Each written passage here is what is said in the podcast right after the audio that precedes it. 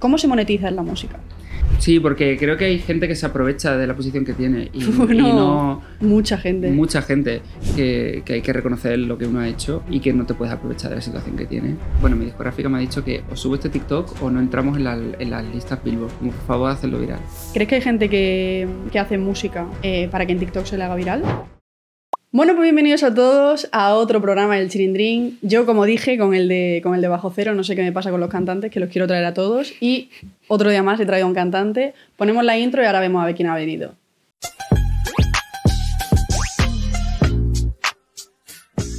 Pues hoy ha venido al Chirindrín, qué ilusión. Ha venido Gómez. ¡Eh! ¡Por fin!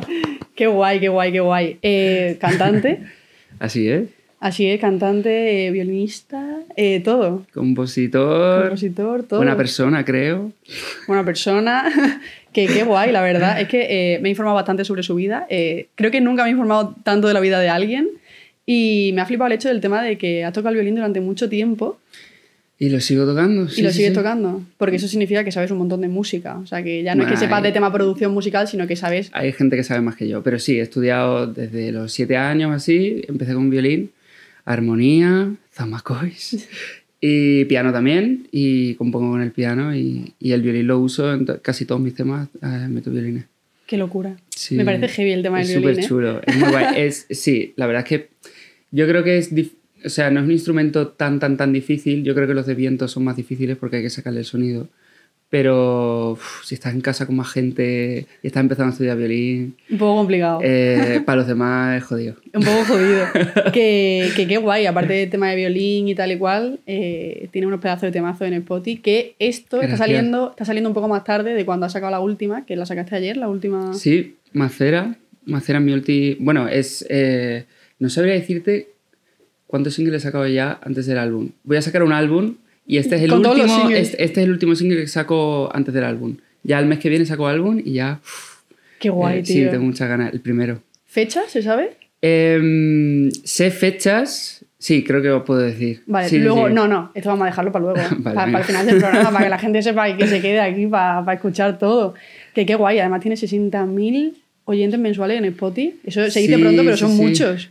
Y vamos a intentar subir este año un poquito más. Estoy muy contento, la verdad, porque eh, llevo muchos años ah, haciendo música y ahora por fin pues eh, estoy empezando a tener más oyentes mensuales, que eso al final es muy frío decirlo, pero em, es gente que te está escuchando y que está conectando con tu música, entonces la leche.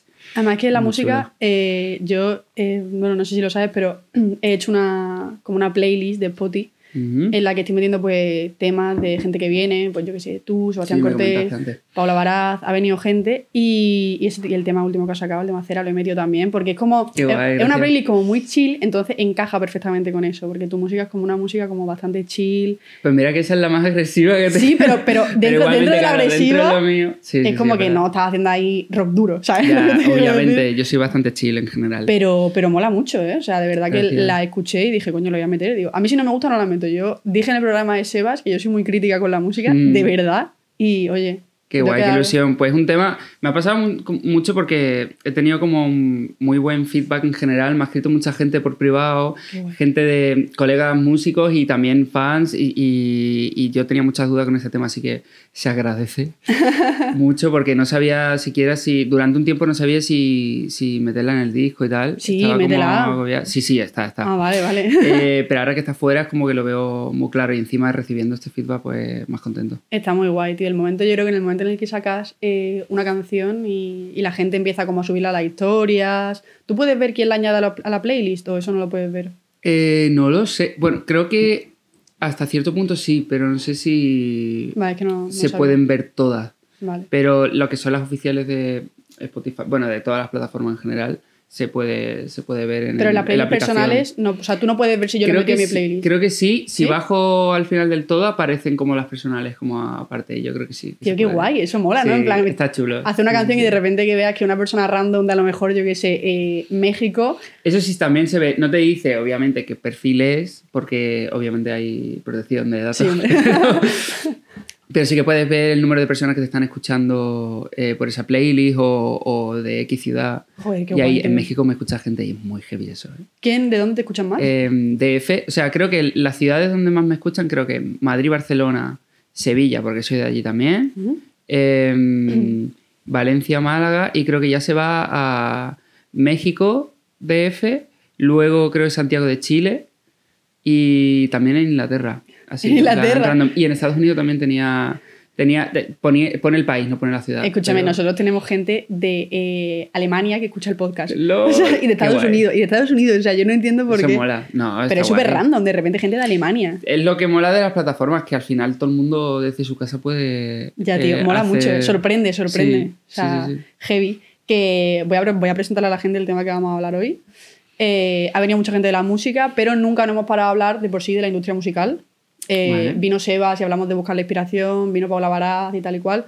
Y mm, el tema de la música yo creo que es un tema complejo, el tema de la industria. Porque yo no la conozco y como has venido tú, pues quiero aprovechar para hacer preguntas sobre las que yo tengo muchas dudas. Vale. Primera pregunta es, eh, desde que tú tienes la idea de sacar un disco, Ajá. desde que tienes esa idea en tu cabeza hasta que el disco sale, ¿qué procesos, de forma resumida, tienes que pasar? Resumida. Porque eso es que yo sé que es un proceso Súper- larguísimo. Es súper largo, sí. Sí. Eh, tiene mucho que ver, creo que, con el posicionamiento en el que estés como artista o lo que tú quieras contar o cómo lo quieres contar. Porque a día de hoy las plataformas te, pide- te exigen, como el consumo en general, como que te exige estar sacando un tema cada mes, mes y medio. Entonces, como no te salen las cuentas si quieres hacer tantos temas eh, como para eh, plantearte un disco a corto plazo, porque es que no... Claro. Porque sacas el disco y como no pongas pasta, es que suena muy frío, pero como no pongas pasta para promocionarlo y incluso te digo que la mitad de lo que le pones a- a- al disco es solamente en promo, porque es que si no nadie se entera, porque Claro. lo pones y, y obviamente la gente está pendiente de, de lo suyo y, y al igual que sacas un tema para Instagram es un post, entonces tú pasas y ya está, y tu tema está olvidado. Ya. Entonces, es complicado porque eh, tiene que haber como mucho curro, creo yo, de, de redes. eh, suena frío decirlo, pero eh, creo que conectar con la gente de alguna manera y crear un fandom y contar o contar el proceso, no sé, hay mil maneras de hacerlo, pero depende también de si eres artista independiente, como yo, o, o estás con una discográfica. Em, yo no me puedo dejar porque tengo apoyo por parte de la industria porque ya llevo muchos años y, y al final, pues picando piedra, pues van saliendo cosillas y te van tomando en cuenta em, las plataformas y tal. Pero es un proceso muy largo. O sea, creo que me da pena como que se está perdiendo ese concepto de escuchar un álbum entero. Ya, tío, eso es un poco una putada. Hay gente que ya directamente escucha como canciones. Creo que el- Mm. cuando estás en un punto grande con discográfica merece mucho la pena porque al final se va a mover y tienes un disco con el que vas a girar. Por eso yo he hecho este disco porque es mi primer disco. O sea, yo hice, a ver, miento, yo hice un disco hace muchísimo tiempo cuando estuve en un programa de la tele. Es que eso también lo tenía, por, aquí, lo tenía por aquí Y eso apuntado. fue con una discográfica y... Pero claro, era un disco que tampoco... No sabía ni cómo quería sonar, saliendo de un programa, tenía que meter las covers del programa, o sea, no era como un proyecto mío 100%, ahora este sí. Mm. Entonces cambia la cosa. Eso sí, no voy con discográfica, lo distribuyo y ahí cambia la vaina. Pero, pero como voy a estar girando, necesito temas que enseñar y, y- y es mi excusa para el disco. Aunque en realidad... Sí, porque al final es muy bonito crearlo y tal, mola muchísimo cuando tienes como tu disco hecho, pero cuando estás en el escenario cantándolo es lo que a mí personalmente es lo que más me- mola de Eso todo. tiene que ser súper heavy, tío. Es la leche. Eso tiene que ser increíble. A mí me Es encanta, a mí me encanta ir a conciertos y te digo que he ido a mucho menos de lo que me gustaría. Yo, que- también, yo también, mira que soy músico y tal, pero, pero últimamente tengo la suerte que estoy yendo a un montón y encima algunos son amigos que eh, flipando. Ayer estuve en el de Alice Wonder. eh, Lo vi, tío, lo vi en Instagram. Increíble. Qué guay. Yo, yo tengo un problema, yo tengo un problema con ella. Sí. Yo tengo un problema con ella. Yo, yo tengo un problema que lo conté en un podcast que se llama literalmente Hablando de Música. Eh, yo tengo un problema con sus canciones y es que no las puedo escuchar. ¿Por qué? Porque hay canciones suyas que me recuerdan a momentos específicos de mi vida que no Ah, puedo está. escuchar, tío. Y son Ah. canciones como. Sus canciones son increíbles, Pero unas eso es porque te letras. gusta. Porque me gusta mucho, Claro, hombre, claro, evidentemente. Pero tiene unas pedazos de letras, tiene una forma de componer que es como tan íntima Mm. que cuando yo me relaciono tanto con su canción y me recuerda a una cosa mala, tío, no la puedo escuchar. Tío, Evidentemente tiene canciones que sí, pero por Yo ejemplo. entiendo eso. Yo, por ejemplo, tengo. En el disco hay un tema que se llama. Bueno, que ya lo saqué como single, se llama Una Pena. Habla de mi abuela y de que mi abuela falleció el año pasado. Y habla de ese momento de cuando entras en su casa y ya no está. Entonces, durante un tiempo yo no podía ni escucharla, ni cantarla, ni nada. Claro, de hecho, claro. la- lo que hay en el tema es mi toma de la demo, que acabé la toma y llorando con los productores también. Yo, bueno, eh, Anto llorando también. Eh, sí, es que hay veces que pasa eso, que hay temas como que, que no los puedes escuchar durante un tiempo, pero luego sí. Sí, No luego sé. pasa el tiempo y sí, evidentemente. Pero que da Mm. rabia porque son pedazos, son cancionacas y, y, por ejemplo, la de Por si aparece, que es la más famosa que tiene, que yo no la puedo escuchar. O sea, yo ya lo dije en ese podcast y me da una Ayer pena. estaba la Riviera llorando con ese tema. Es que, es que, claro, es que normal. Increíble, normal. Alice, te queremos. Te queremos mucho. Te queremos, venga al podcast. O sea, yo quiero que venga. O sea, yo sería. Sí, vente, tía. Sería- digo. la hostia. Yo le digo que se venga, lo mismo puede. ¿Te imaginas? No Vamos lo a sé. con el tema del venidor Fest y todo el Sí, rollo. sí Pero bueno. yo seguramente la acompañe. ¿Sí? Porque me ha dicho de, de que si quiero cantar con ella, o sea, cantar eh, de back vocal, ¿sabes? Como, como trabajamos mucho y tal, y le dije que sí. ¿De locos? Así ¡Ojo! que puede ser que me veáis por ahí en plan haciendo el longi. Sería increíble eso. Sí. Que relacionado con el tema de la música y de la industria, yo tengo, yo tengo muchas preguntas. Yo, yo he venido a hacer Sí, todas. sí, tú hazme todas. Eh, ¿Cómo se monetiza en la música? O sea, tú monetizas por Spotify eh, cuando saque álbum, eh, CDs, eh, promo, eh, concis. ¿Cómo, ¿Cómo funciona ese, ese mundo? Yo, siendo artista independiente, primero no saco discos. Ah, vale, vale, vale. vale, Planteé la posibilidad de hacer vinilos, que no la descarto, ¿Mm? pero tarda tanto que creo que tres o de tres a cinco meses. Tienes que pedirlo con como muchísimo tiempo para, pa- y hacer las pruebas y tal. Es una movida lo del vinilo, yo no lo sabía. Ahora como lo tenemos todo al momento. Ya ves. Pero es compleja, o sea, depende de mm, si distribuyes eso independientemente o con un contrato, con porcentajes de por medio. eh, es movida. Eh, y además aquí yo tengo mis temas registrados en, en SGAE, entonces eh, depende con quién lo tenga registrado, funciona de una manera u otra. Pero bueno, una cosa son los derechos y otra cosa es el máster y los royalties. Vale. Entonces, según el contrato que tengas, cobras por los dos lados. Eh, pero claro, dentro de un tema, yo qué sé, en un tema mío, eh, los productores, como estuvieron en la composición, tienen su porcentaje. Claro. A lo mejor coescribo con alguien, también tiene su porcentaje. Luego ya en el máster es diferente con los royalties y depende de eso. Pero se monetiza como de dos maneras y luego aparte, em, si tienes como mucha suerte y consigues una sincro, que es que te metan un tema en un anuncio, en una peli, en una serie, que eso es lo que me ha pasado a mí con un tema que hice hace dos años Mm. y de repente me lo metieron en una serie de Netflix que las últimas de la fila creo que se llamaba Sí, y, y hizo un boom Claro. y el tema funcionó y de repente, claro, un tema que, que hace, hice hace mucho que no tuvo nada de, de promo, o sea, simplemente subí una versión a piano que me grabé eh, súper cutre. Encima, es que eh, hay veces que, que no lo piensas porque de lo que menos... De lo que menos te piensas es lo que más conecta con la gente. total, ¿eh? Sí, sí, sí. no sé, hay veces que es súper raro eso. Y yo tuve la suerte de que, de que pude colocar un tema en una serie y eso al final pues también te pagan algo por... Sí, 100% por los Depende. derechos y todo el rollo, Sí, hombre, claro. Eso es. Pero es complicado. Al final, eh, componiendo y sacando música, ahí no se hace mucho dinero. O sea, porque luego las plataformas tampoco te pagan mucho, te dan mucho, te dan mucho spot, que eso es la leche, eh, sobre todo cuando estás empezando.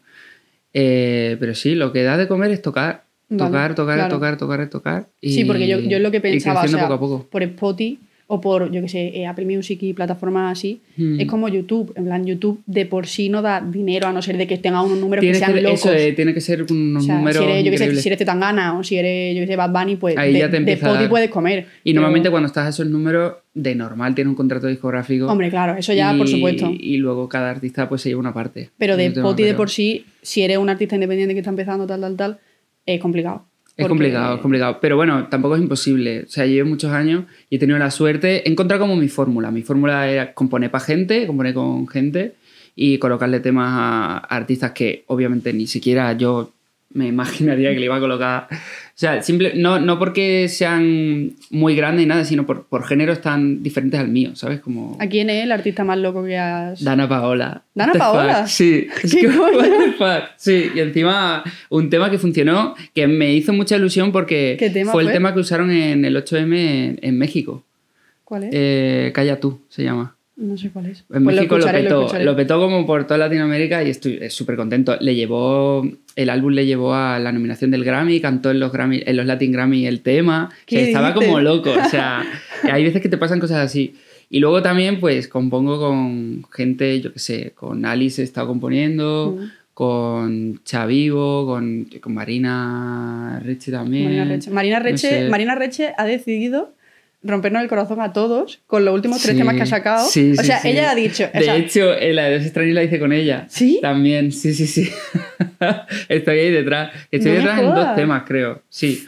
Y sí, llorando. Escúchame. De hecho, hoy le he enviado un audio que está escuchando el tema nuevo, que La- llora al final. Y yo, que llora al "Mira, final, la de Dios 13 mío". más 1. O sea, bueno, eh, mensaje, mensaje para Marina Reche, que esto no creo que lo vea, pero escúchame, ha decidido romperme el corazón a mí y a todo el mundo. Y a toda España, madre es, mía. es muy duro, ¿eh? Sí, sí, sí. Pero lo hace genial ella. O la Heinz, por ejemplo, también he compuesto con ella.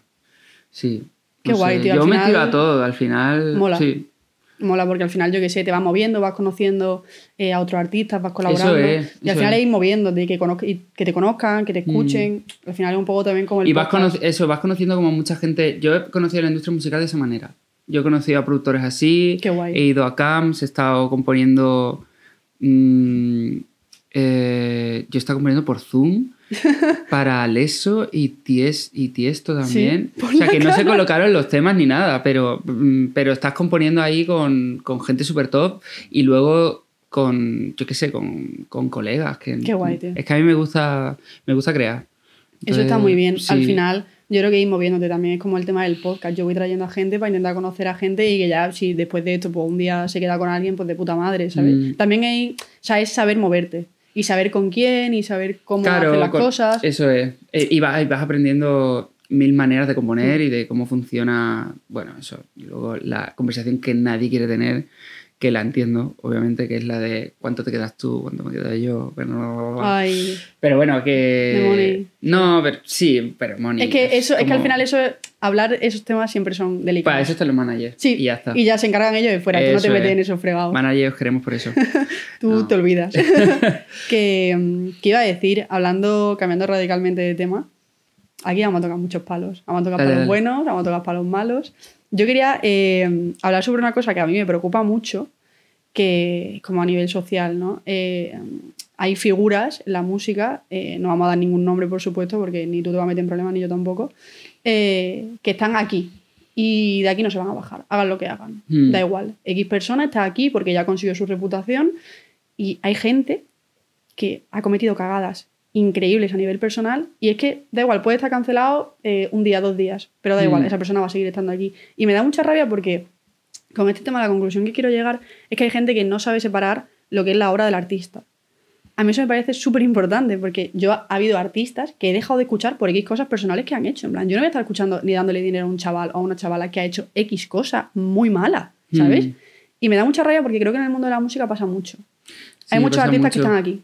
Y es que Sí. estás aquí y de aquí no te vas a bajar. Por ejemplo, eh, me da igual, o sea, me voy a meter yo, no hace falta que tú digas nada, pero eh, lo que hizo Bad Bunny el otro día de coger el teléfono de una fan y tirarlo por ahí, o sea, me refiero en plan, ¿qué, qué coño haces, sabes? O sea, tú eso no Ya. puedes hacerlo. Yo entiendo que hay situaciones que a lo mejor yo estoy súper agobiada y vienen a pedirme fotos porque acabo de hacer un concierto y estoy hasta los cojones. Yo creo que eso hay que. pa- pa- para entenderlo realmente, yo creo que hay que vivirlo. O sea, Sí, en pero el caso creo de que Bad también Bunny hay- es como.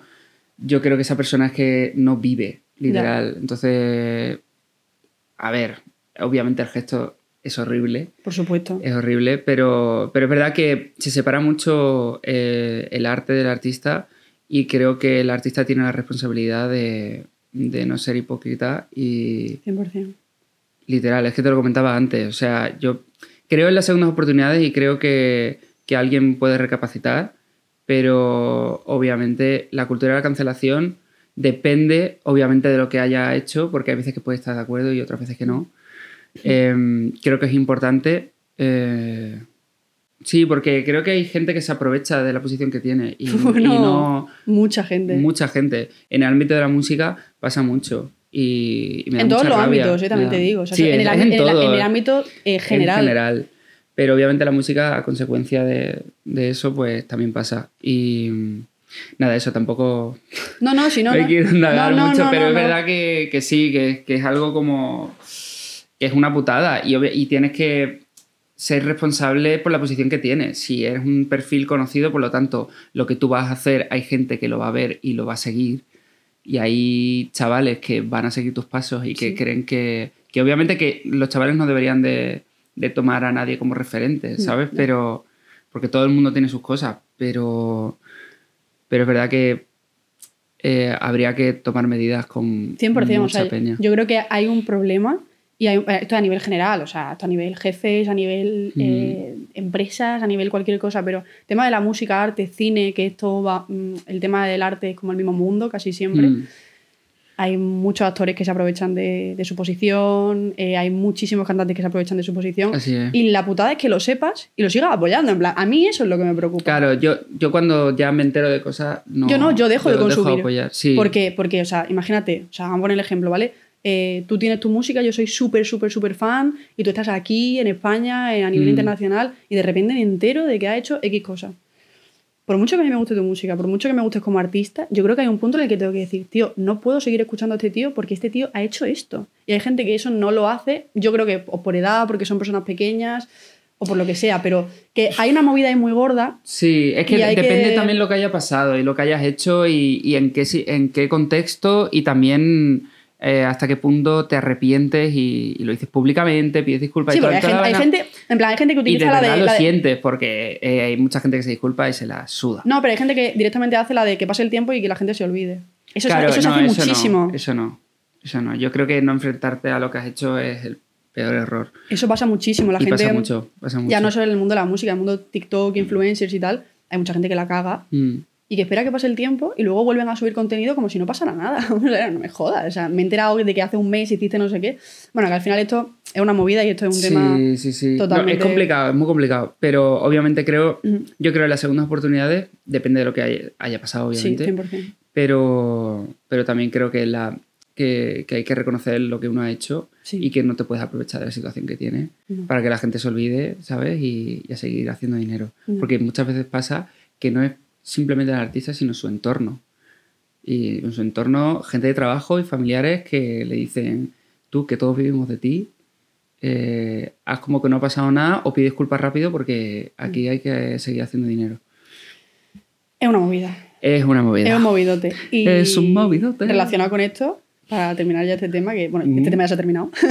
eh, quiero hablar el tema de. Porque en el podcast anterior hablamos de la competencia a nivel redes sociales, TikTok y Ajá. podcast, que ya sabes que todo el mundo está haciendo un podcast, entonces hay una competencia bastante interesante ahí. En el nivel de la música hay una competencia bestial. O sea. Hay muchos artistas, muchísimo. Hay muchísima es muy gente. guay porque se democratiza, perdón. Eh, o sea, lo que te decía antes, tú puedes estar en tu casa, eh, si se te da bien producir, produces, subes los temas y de repente se te puede hacer viral y puedes ser artista. Eso antes no pasaba. Y muchos artistas no podían serlo por, el, por donde nacían, el contexto del que vienen, ¿sabes? Entonces, por eso es súper guay. Pero a la vez también pasa que cualquier persona que se la sude el arte eh, se aprovecha mm, porque se le ha hecho viral un vídeo y se pone a hacer música. y es como, a ver. Ya. No, eso no tiene sentido. Entonces, obviamente, mola muchísimo porque creo que la música hace todo, y, pero creo que también cuando. Eso, cuando sacas música, creo que también te, o quieres ser artista y quieres contar algo, necesita. Yo creo que tiene que haber una responsabilidad ahí y tiene que haber mm, compromiso. algo que contar. Sí, eso es. Al final estás haciendo. El que es artista está haciendo música para la gente, no para sí mismo. Ya. Entonces yo creo que eso es importante y es verdad que yo no soy, a mí no me gusta comp- mm, competir para nada, pero para nada, de hecho por eso soy músico. Pero, em, pero sí que es verdad que ahora hay como 20.000 personas porque ahora va todo por playlist, o sea, antes que sigue estando la radio, obviamente es súper importante, pero ahora la gente se mata por entrar en una playlist. Ya. Y es como, Buah, has metido a este y a mí no, tal. Y yo eso lo he sentido al principio y el año pasado yo hice un cambio de chip súper importante que creo que es lo que me está llevando a donde estoy ahora. A ver, que tampoco he crecido No, mucho. pero, no, pero, a estoy nivel salud mental, Sí, influye un huevo. Eso es porque es que el estrés me podía. Ya. Y así no, no es que te- entras en un bucle eh, día que no, no es sano para nadie, o sea, ni para la gente que está contigo ni para ti mismo. ya. Entonces, mm, yo hice un cambio de chip que creo que es súper importante eh, y me está llegando todo el curro que no me esperaba. Bueno, que, que siempre has esperado en algún momento, pero ha sido cambiar el chip y, y me están pasando cosas muy guay. Pero eso es genial porque al final eh, es lo que dije, o sea, es lo que dije en el, en el programa anterior, que es como yo, que soy el ejemplo de persona que acaba de empezar, versus persona que lleva un tiempo. Entonces, Mm. sea del ámbito que sea, relacionado con el arte, relacionado con redes sociales y relacionado con darte a difundir, porque al final tú y yo hacemos una promoción parecida a la hora de Sí. sacar algo. Todo depende de un post. Es como. Y es una putada, Me he llevado tío. un mes haciendo un tema para que o sea, lo subas a Instagram y luego. Instagram no te, no te lo saque, eh, No, que de repente no se haga viral, es. que no sé qué, no sé cuánto. Es, o sea, es una frustración que dices, tío, Mail, no me de, jodas. mail de, de la distri con la que- o tu discográfica que te llega en plan de salva tu carrera con TikTok. es literal. O sea, hasta los artistas más top a nivel mundial. Bueno, es que todo el mundo está utilizando TikTok. Están utilizando TikTok, pero también hay veces que suben vídeos en plan de mi manager me ha dicho que, bueno, mi discográfica me ha dicho que o subo este TikTok o no entramos en, la- en las listas Billboard. Es como, por favor, hacerlo viral. Es como Hostias. gente que ya tiene una trayectoria súper grande y que está de gira y que llena estadios. Es que es muy heavy eso. Que todo dependa de una aplicación, no puede Es ser. una locura. Es una locura. A la, Ha vez, cambiado mucho todo, ¿eh? a la vez mola porque te conoce mucha gente, pero hay que tener cuidado. Ya. Hay que tener cuidado porque te engancha y, y- y es eso, es que tienes que estar posteando todos los días, estando ahí, estando ahí, estando ahí. Es una locura. O sea, mira, por ejemplo, yo ahora mismo, hablando de Sí. esto, me acabo de dar cuenta de que tenía que subir una cosa a las 6 y no la he subido. Pero es ¿Ves? que, pero bueno, pero es que luego, no pasa nada. o sea, no pasa nada, en plan, que yo no me siento culpable por eso, porque mira, no Mm. pasa nada, lo subo eh, luego y fuera. Pero es como que, como tú te dejes llevar por esa, hostia, no lo he subido tal, no sé qué, no sé cuánto, Mm. tío, te vuelves cucú, pero en plan, que se te va la Sí, olla y o sea, que- yo creo que hay que hacer las cosas sin estar pendiente. Obviamente, tienes que saber, voy a hacer un TikTok, eh, vale, ¿qué quieres contar en ese TikTok? ¿Qué quieres hacer en ese TikTok? Si lo tienes claro, para adelante. Y si te lo pones como un trabajo, en plan de que lo haces a una hora y te olvidas, bien, porque te olvidas. Pero si vas a estar pendiente de, wow, hoy no he subido, este no se me ha hecho viral, vaya mierdas, Eso mi carrera se va a la frustración, eso es mierda. una frustración. No, eso no. Yo, creo que con eso voy por rachas. O sea, creo que ahora tiene una racha mucho más tranquila, pero evidentemente me ha dado también de decir, tío, no me jodas, que Ya. he subido esto. Que Y a lo mejor no es por mi generación. Que- a ver, que soy joven, obviamente. Pero que no le doy, le doy la importancia que hay que darle, pero yo creo que tampoco hay que estar obsesionado. Porque es que en- al final tienes un proyecto que vale mucho más. Sí, Entonces, total. o sea, yo estoy sacando un disco. Obviamente voy a subir TikTok como un loco cuando saque el disco. Y antes. ¿Crees que hay gente, ¿crees que, hay gente que, mm, que hace música eh, para que en TikTok se le haga viral? Sí. Sí, además estás en las sesiones y escuchas. Esto es súper TikTok. eh, hasta yo lo he dicho, en plan de. Esto me suena. eh, Esto en TikTok funciona seguro. Hazte una coreo. Hazte una coreo para sacarlo eh, y que esta sea la parte del tema que se haga viral. Pero es que es, una, es una triste. realidad. O sea, una es realidad. una realidad. Yo creo que eh, obviamente hay que ser consciente del momento que estamos viviendo, pero no hay que olvidarse de que al final la música sale de un sentimiento y que no hay que hacer un tema que dure mm, un minuto. Porque es que esto nos está pasando. O sea, y ya no solo eso, sino estar en una serie y que tú estás viendo o una película y que tengas que mirar el móvil tres veces porque ya estás despistado, ¿sabes? Que antes no te pasaba, te Ya. tragaba, yo vamos, yo soy peliculero y me trago, me trago películas de cuatro horas. y he ido a Avatar y me ha encantado y me la he tragado entera. Pero mm, que dura como tres horas. Sí, dura tipo, muchísimo. sí, dura mucho. Dura un día. Avatar dura meses. Pero, pero sí, tía, nos están como mal acostumbrando a eso y, y estoy te- teniendo, creo que estoy llegando a tener una, una- estoy empezando a tener una relación sana con, con eso. Qué maravilla. No me quiero obsesionar, pero tampoco quiero ser el típico de, no, No, yo no, yo no subo tal". cosas a TikTok. No. No, no, yo no subo cosas a TikTok. Miento, o sea, al final, mm, si ojalá que se me haga un tema viral en TikTok, sería la leche. Ya ves. Porque al final eso te. Es simplemente porque más gente te conoce y más gente conecta con tu música. Total. Al final es eso, cuando estás empezando quieres que te conozca la gente. Es parte de tu trabajo al final. Eso es. Darte, a- darte a conocer, te da a conocer subiendo posts, te da a conocer poniendo la música en tal, pero también te da a conocer. Sí, y ya no solo la en música, sino lo que quieres contar con ella, porque al final es vídeo. Entonces estás. A nivel artístico visual, puedes currarte un huevo y puedes Sí. hacer cosas súper creativas.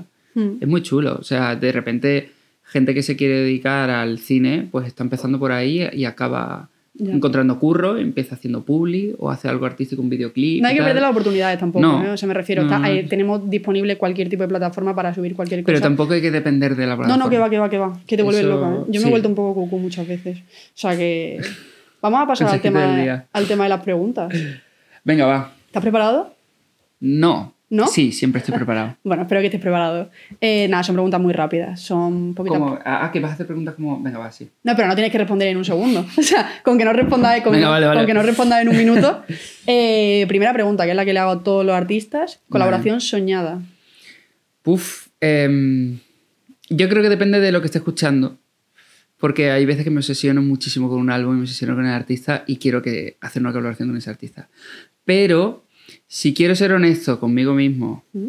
y con mi yo de mi niñez, yo con 13 años me he escuchado los tres primeros álbumes de, de Coldplay a saco. Tacata. Y no me avergüenzo de ello, porque mucha gente dice, ah, Coldplay y tal. Yo tenía 13 Vale. años y me obsesioné con Coldplay. Y yo estar en un escenario o en un estudio trabajando, es que no te digo ni sacar el tema, es que simplemente Estando. currando con este señor, eh, me haría una ilusión que flipa. ¿Y a nivel nacional?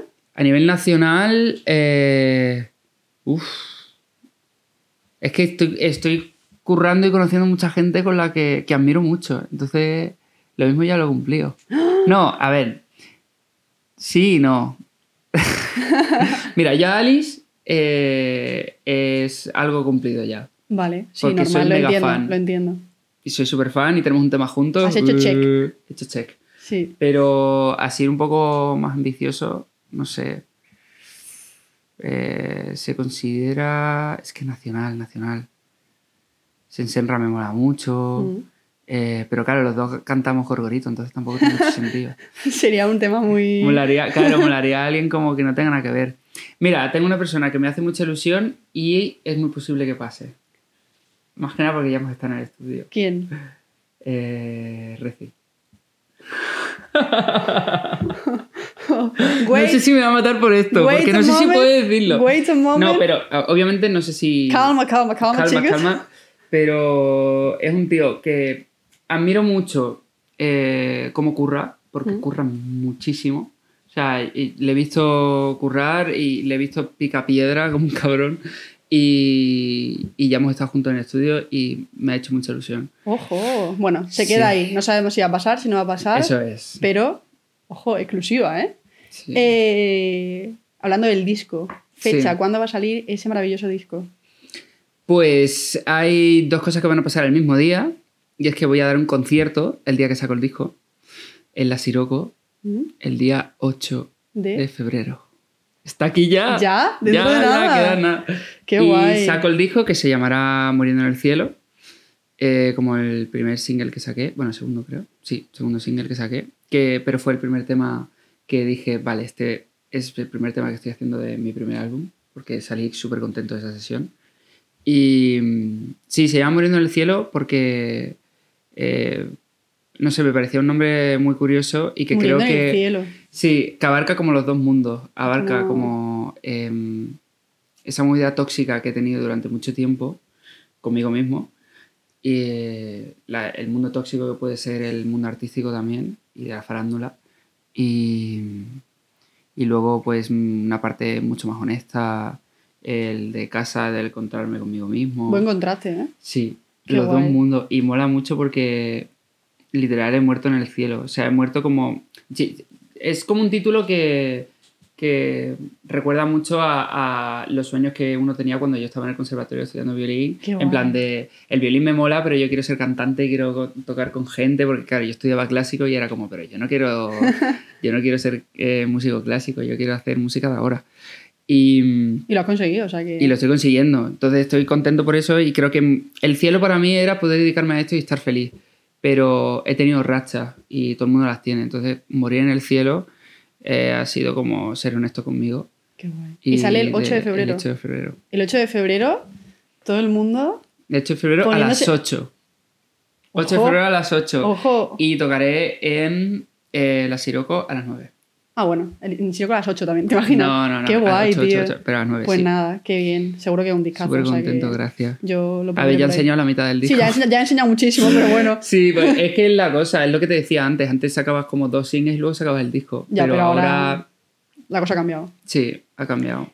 Que dime a ver eh, si habrá alguna colaboración en el disco o es... A ver, colaboración en el disco es el tema que ya saqué con Alice, que lo voy a meter. Eh, voy a meter un bonus track. Eh, lo que sí he compuesto con gente muy guay en este disco, entre ellos Valeria Castro. Eh, no sé si la conoces. Sí, sí, sí, sí. Increíble ella.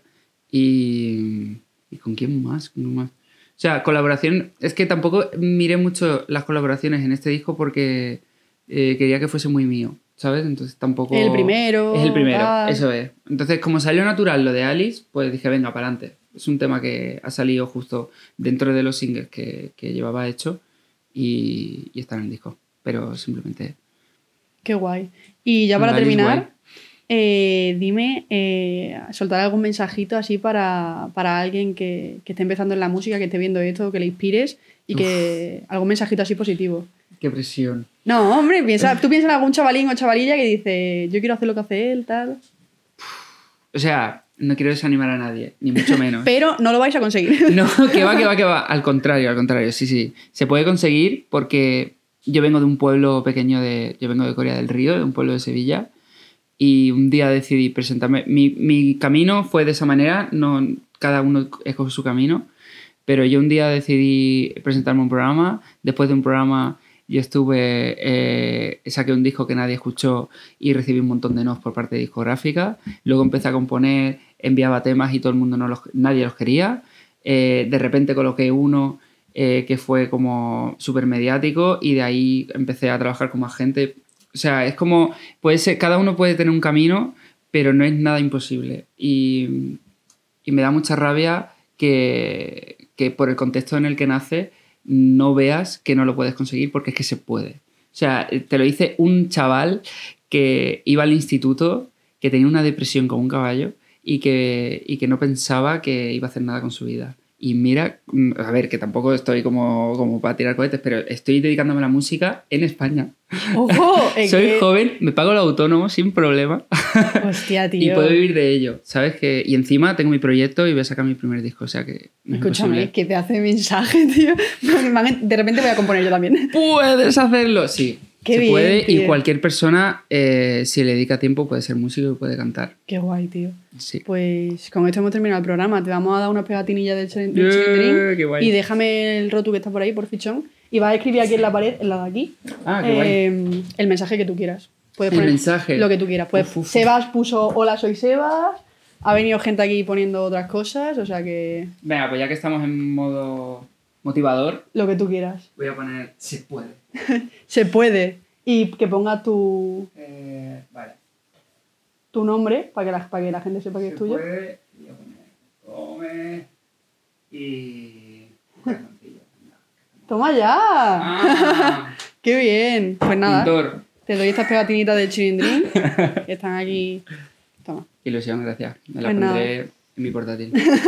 y me has dado tres, pues las pegaré por la farola. Ah, genial. Ah, bueno, no, porque me denuncian. ¿Te denuncian? Sí, me Entonces ponen no una las multa de puedo coger. 400 euros. Te los doy en plan tarjeta. Oye, ¿conoces a estos? Alice Wonder. Oye, ¿quieres ir al En chilindrín? serio, yo se lo digo, ¿eh? Lo mismo. O sea, Oye, que lo mismo ya le apetece ojalá. venir. Sí, claro. Pues nada, corazón. Espero Un que te hayas placer. pasado bien. Sí, sí, Eh, sí. Ha estado muy guay.